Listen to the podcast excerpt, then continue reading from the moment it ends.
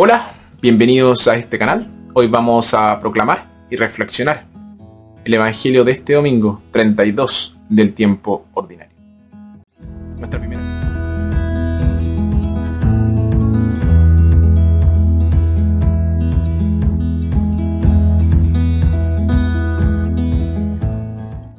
Nuestra primera lectura tomada del segundo libro de los Macabeos. Este libro cuenta en parte, la historia del martirio de una madre y sus siete hijos.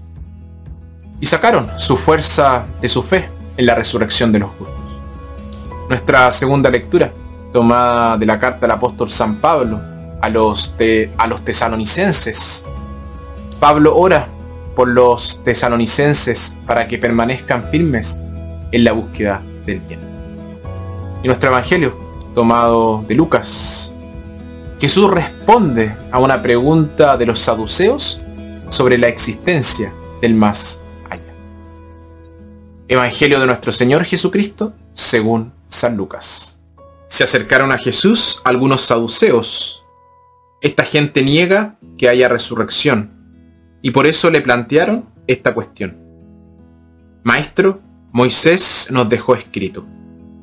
Si un hombre tiene esposa y muere sin dejar hijos, el hermano del difunto debe tomar a la viuda para darle un hijo, que tomará la sucesión del difunto. Había pues siete hermanos. Se casó el primero y murió sin tener hijos. El segundo y el tercero se casaron después con la viuda. Y así los siete, pues todos murieron sin dejar hijos. Finalmente murió también la mujer. Si hay resurrección, ¿de cuál de ellos será esposa esta mujer? Puesto que los siete la tuvieron?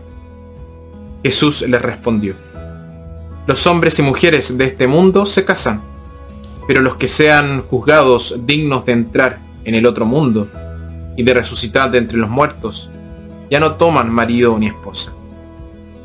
Además, ya no pueden morir, sino que son como ángeles.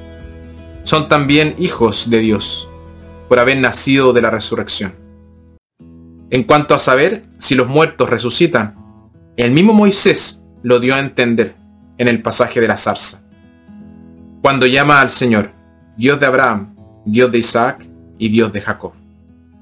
Él no es Dios de muertos, sino de vivos, y todos viven por Él. Palabra del Señor.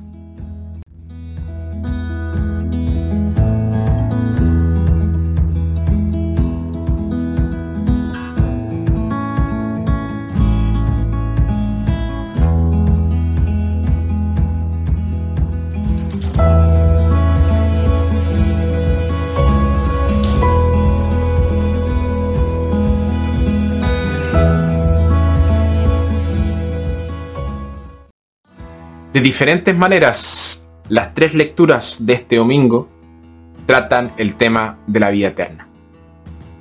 Un anciano y enfermo vivían en una choza al borde del bosque. Una mañana de invierno se levantó y encontró que solo le quedaba una comida de avena. La chimenea estaba vacía y la nieve en el suelo. Tenía ganas de pedirle a Dios que lo llevara al cielo en ese mismo momento. Sin embargo, logró convocar a un pequeño espíritu y fue al bosque a recoger leña. Recogió un gran manojo de palos, luego lo rodeó con una cuerda y le hizo un nudo. Sin embargo, cuando trató de levantar el, bulto de todas estas maderas sobre sus hombros, descubrió que ni siquiera podía moverlo. En eso, una ola de depresión se apoderó de él. Miró al cielo y le dijo, Señor, llévame ahora, no me queda nada por lo que viví. En un instante, un joven muy fuerte apareció a su lado. Y este extraño se presentó a sí mismo como el ángel de la muerte y le dijo, ¿tú me has llamado? Bueno, ahora que estoy aquí, ¿qué puedo hacer por ti? Y el anciano, muy inteligentemente y muy rápido como un rayo, le responde, bueno, ahora que estás aquí, ¿me podrías ayudar a poder llevar estas maderas.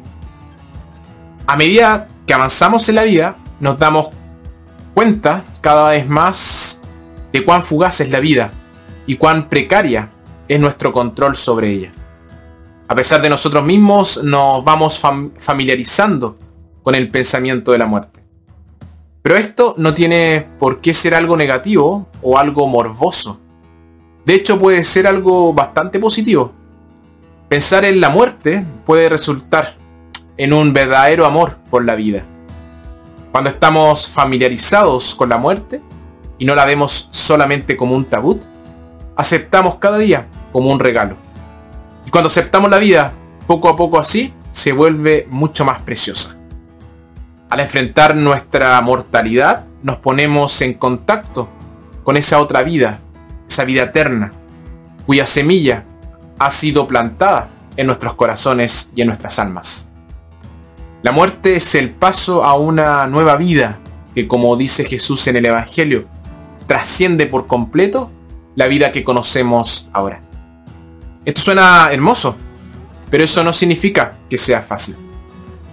Nuestro paso de este mundo está precedido por muchos otros pasajes más pequeños.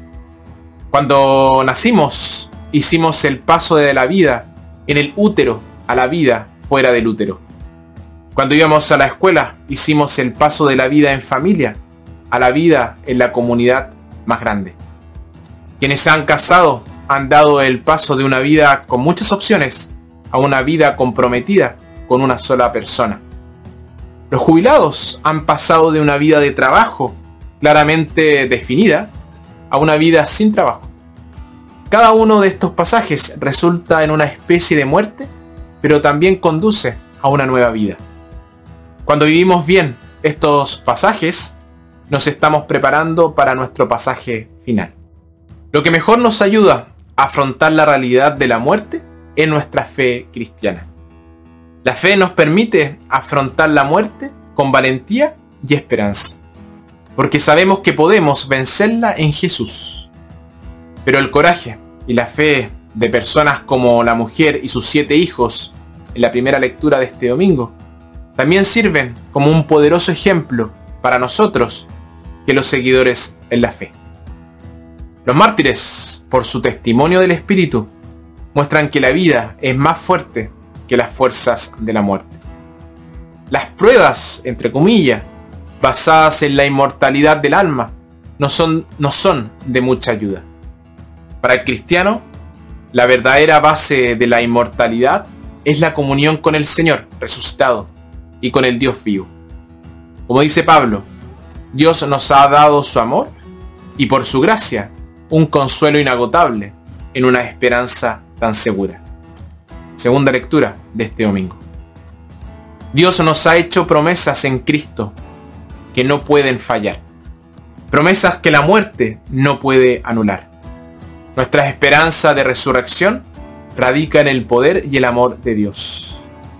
La muerte no es el enemigo que acaba con todo, sino el amigo que nos toma de la mano y nos conduce al reino del amor eterno.